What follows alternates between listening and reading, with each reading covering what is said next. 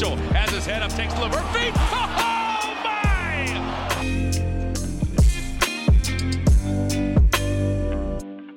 Bonjour à toutes, bonjour à tous et bienvenue dans les articles de Q-Basket. Je suis Benjamin et le débris sportif pour vous servir. Vous commencez à avoir l'habitude. On se retrouve une nouvelle fois pour parler d'un article qui a été publié sur le site. On aime euh, profiter d'un temps pour pouvoir vous parler des articles qu'on publie sur le site et éventuellement faire des, des approfondissements. On fait ça depuis le, début de l'année. On, a essayé de vous proposer euh, des petits podcasts pendant toutes les vacances et on est très content que vous ayez euh, pris le temps de les écouter. Et aujourd'hui, on va vous parler d'un article de Azad. Bonjour Azad. Salut, ça va? Écoute, ça va et toi, tu as passé euh, des bonnes vacances devant les Celtics?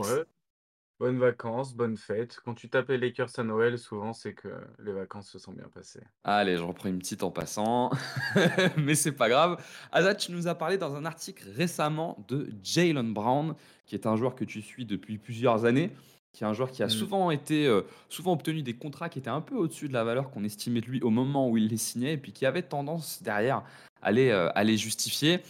Tu as voulu écrire un article sur Jalen Brown pour nous parler un petit peu de ce joueur euh, dont tu nous parles aussi souvent. C'est quoi, toi, ton rapport avec euh, Jalen Brown? Euh, bah, En fait, en étant fan des Celtics depuis que j'ai commencé à suivre le basket, donc en 2010-2011, Jalen Brown, c'est le deuxième, allez, on va dire le premier top pick après, après le trade de, Pierce et, et Garnett. C'est le premier pick, je crois, qu'on récupère de des Nets. Donc en réalité, il y a un rapport un peu de renouveau et de, nouvelle ère des, Celtics qui correspond à Jalen Brown dans, dans la vie de fan en fait de, Boston. Et du coup, bah, c'est toujours un joueur que j'ai regardé euh, de près parce que au début, bah, du coup, clairement, il y a toutes les, toutes les idées que tu peux t'en faire, comment il est scouté, les infos que tu peux avoir au moment de sa draft, les premiers flashs pendant les premières saisons, pendant les premières playoffs.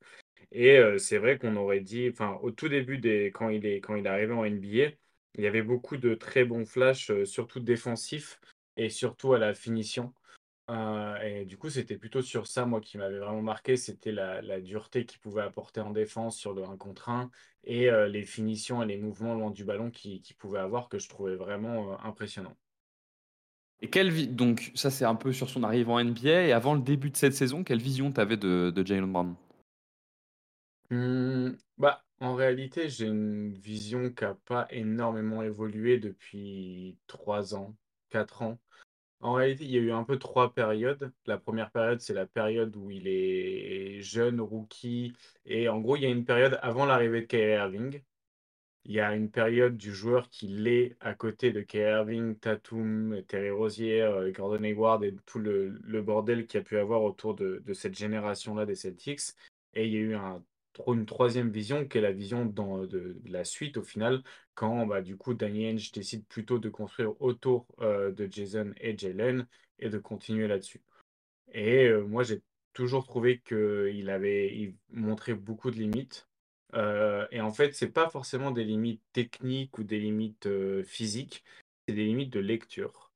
Et en fait, c'est des choses qui sont pas gommées au fur et à mesure du temps. C'est-à-dire que on les retrouve en playoff 2019, on les retrouve ah non, pas en 2019 parce que je crois qu'il est blessé. Ah non, c'est en 2021 qu'il est blessé. En 2019, on les retrouve, euh, surtout en 2020 pendant la bulle.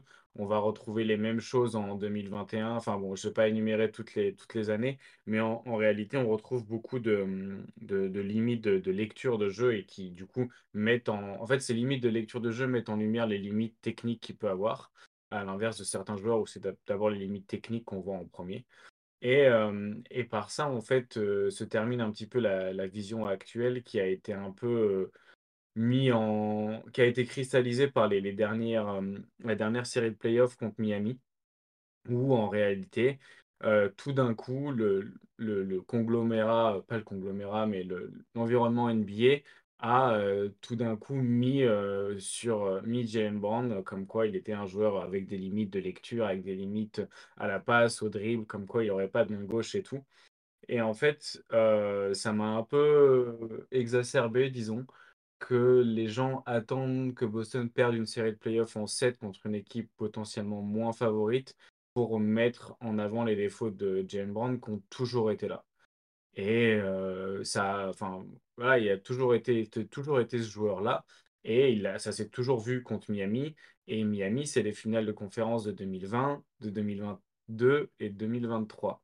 Donc en vrai, les gars, si vous aviez pas remarqué ça avant, c'est pas de la faute de Jalen Brown, c'est de votre faute.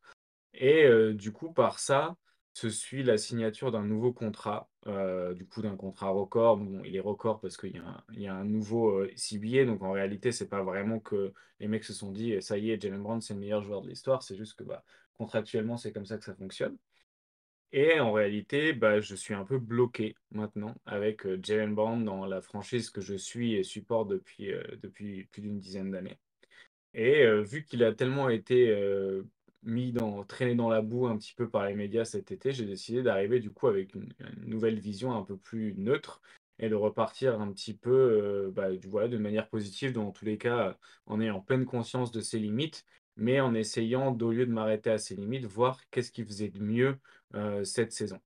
Qu'est-ce qu'il y avait de différent dans son jeu, potentiellement dans ses lectures, dans son comportement en défense et en attaque? Parce que ses problèmes de lecture se voient en attaque, mais se voient énormément en défense aussi, surtout, heu, loin du ballon.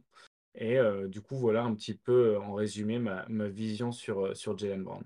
Donc si on résume, sur Jalen Brown, la vision que tu avais de de Jaylen Brown, avant, cette saison, dans ce qui marche très bien, c'est son agressivité et ses qualités athlétiques. Ce qui fonctionne moins bien, c'est ses qualités techniques et son intelligence de jeu. Et tu dis que, heu, pour toi, c'est un constat qu'on peut faire depuis longtemps, mais tu as été surpris qu'on fasse ce constat-là en début de saison, mais tu t'es dit: «Cette saison, tu vas le regarder avec un œil, heu, différent» et justement, qu'est-ce qui a changé cette année? Et ben, à ma grande surprise, et je pensais pas du tout que ça passerait par là et que ça serait lié à ce joueur-là, c'est l'arrivée de Porzingis qui change beaucoup l'utilisation de de Jaylen Brown. En réalité, heu, moi j'avais un peu peur parce que Porzingis comme, heu, Jaylen Brown sont parfois un peu des trous noirs à ballon où une fois qu'ils récupèrent la balle, on ne le revoit pas vraiment. Et hem et en fait, heu, tous les 2 ont une super synergie sur pas mal d'actions et en fait le spacing et la mobilité quand même pas si mauvaise de Porzingis ajoutée à son jeu de passe, permet en fait d'utiliser Jaylen Brown dans des actions sans qu'il ait directement le ballon dans les mains et en fait, vu qu'il a pas un dribble incroyable, mais qu'il est sacrément rapide et qu'il a de bons appuis, en fait, il peut récupérer du coup le ballon dans des meilleures situations et mieux exploiter son avantage physique. Heu, par exemple, tu vois, je crois que c'était le match contre les Wolves cette saison où, heu, sur un départ arrêté, il est défendu par Kyle Anderson, donc qui est probablement un des mecs les plus lents de la ligue et heu, sur un drive, en fait, il n'arrive pas à, à se démarquer de lui et à prendre l'avantage pour aller au drive et quand il monte au drive, il se fait contrer. Ça montre un peu les limites au dribble que peut avoir Jalen Brown en un contre un, mais sur la même action, quand il sort d'un end-off ou, heu, d'un fake pin down, donc il fait comme s'il allait utiliser un écran en remontant vers la ligne à 3 points pour en fait couper un backdoor, heu, sur la ligne de fond. Bah, il a tellement emmagasiné de vitesse, d'énergie et de de synergie avec son corps quand il reçoit la balle, que du coup, bah, c'est beaucoup plus difficile de l'arrêter et qui permet justement du coup d'obtenir, bah, soit des meilleurs tirs au cercle, soit plus de lancers francs et en fait le lancer franc, sa fréquence au lancer franc, c'est pour moi, c'est son plus gros problème de joueur offensif, heu, au-delà même de sa sélection de tir, mais c'est un peu plus une une conséquence de sa sélection de tir. Mais le fait que ce soit un joueur qui, au fur et à mesure des années, alors que son statut change et augmente, prenne de moins en moins de lancers francs au fur et à mesure. Il a jamais aussi peu pris de lancers francs par, heu, tir tenté que cette saison et la saison où il a pris le plus de lancers francs par tir tenté, c'était sa saison rookie. D'accord, donc ce que tu nous dis, c'est que Une des principales choses qui a changé cette année, déjà, c'est la forme d'attaque de Boston, avec Mmh. l'intégration notamment de Porzingis qui donne plus de spacing et qui lui permet d'arriver un peu plus lancé et un peu plus proche, heu, proche du cercle. Mouais, c'est Hem, ça. Est-ce que tu penses que l'arrivée de Joe Holiday aussi d'intégrer un meneur un peu plus, heu, traditionnel, heu, même si Holiday joue pas tant que ça comme un meneur cette année, mais un meneur un peu plus traditionnel dans le 5 a a une influence également? Non, parce qu'en réalité, c'est surtout avec, heu, avec Porzingis qu'il y a une grosse synergie. Là, c'est plutôt les meneurs, ça même plus être White que Jrue Holiday en réalité. Jrue Holiday, il va jouer comme plus comme un deuxième arrière qui va faire du spot-up shooting ou parfois de la création pour lui-même, mais en réalité, Holiday, c'est pas vraiment un playmaker, c'est plus un passeur fonctionnel. Du coup, ça change pas énormément sur la construction, mais c'est plutôt, heu, en fait, Jaylen Brown, il peut profiter du spacing ou de la gravité de Porzingis alors qu'il va pas pouvoir en profiter de celle de Jrue Holiday, par exemple. Donc c'est plutôt là-dessus qu'il y a vraiment une synergie avec, avec Porzingis. Et en fait, on n'avait jamais eu aucun joueur au Celtics qui avait eu une synergie avec, avec Jalen Brown. Peut-être le seul qu'on a eu une, c'est Marcus Smart. J'arrive vraiment à parler de lui à chaque fois que je parle de basket, c'est une catastrophe. Hein.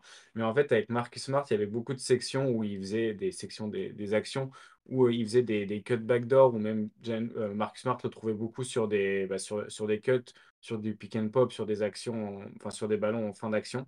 Et c'est vrai qu'il le nourrissait beaucoup aussi en contre-attaque, mais c'était assez limité comme synergie. Alors que la synergie qu'il y a avec Porzingis, moi, j'ai pas le rappel d'avoir vu un joueur au, Celtics qui a eu une telle synergie avec lui. Et euh, du coup, bah, c'est vachement positif. C'est aussi une année un peu euh, charnière pour euh, Boston avec un style de jeu offensif qui est un peu plus recherché et efficace que ce qu'on pouvait avoir les autres années, notamment Sudoka, même si Mazzola était déjà là l'année dernière. Effectivement, ça peut porter cette conséquence. Est-ce que tu vois d'autres choses à dire sur, sur Jalen Brown Ou sinon, quel bilan toi tu fais du coup de ces quatre premiers mois de saison? Tu es plutôt satisfait? Visuellement, oui. Statistiquement, j'ai pas l'impression qu'il y ait un gros changement, mais néanmoins, c'est la première fois que l'équipe a pas l'air si mauvaise sans, Jason Tatum sur le terrain. On enregistre ça le lendemain d'une défaite contre Indiana, du coup sans Tatum Jalen Brown a marqué 40 points. Mais, en réalité, l'équipe dans les dans les ratings a l'air moins mauvaise, sans Jalen Brown, enfin sans Jason Tatum, mais avec Jalen Brown sur le terrain. Et même les, les, ratings sont très impressionnants avec Jalen Brown et Porzingis sur le terrain. En 700 minutes, ils ont un net rating de plus 13 et un offensive rating de 125. Donc offensivement, vraiment, la, synergie se retrouve à travers les chiffres avec Porzingis, mais difficile de... les impressions visuelles sont bonnes, mais difficile de les confirmer par des statistiques pour l'instant. Donc à voir. Et puis dans tous les cas, le, vrai révélateur est là où on va encore une fois l'attendre. Ça sera en playoff. voir un petit peu comment il arrive à laisser le jeu venir à lui plutôt que l'inverse. C'est un bon exemple pour montrer à quel point Porzingis a changé les choses en profondeur à Boston et a fait passer un cap à cette équipe en proposant d'autres choses, notamment dans l'attaque de Boston, également dans la défense. Mais c'est probablement l'un des transferts les plus importants en fait euh, qu'il y a eu cet été et on n'en parle pas forcément toujours assez. Et Azad, tu nous donnes un bon, un bon exemple de ce que ça a pu changer euh, à Boston. Vous pouvez retrouver plus d'informations euh, bah, sur ce sujet de Jalen Brown sur l'article de Azad que vous pouvez retrouver sur le site de Qbasket et que Quentin aura mis, on le remercie d'être à la prod, aura mis dans la description de, cette, de ce podcast. Et puis restez connectés, on trouvera rapidement de quoi parler. À plus. Ciao.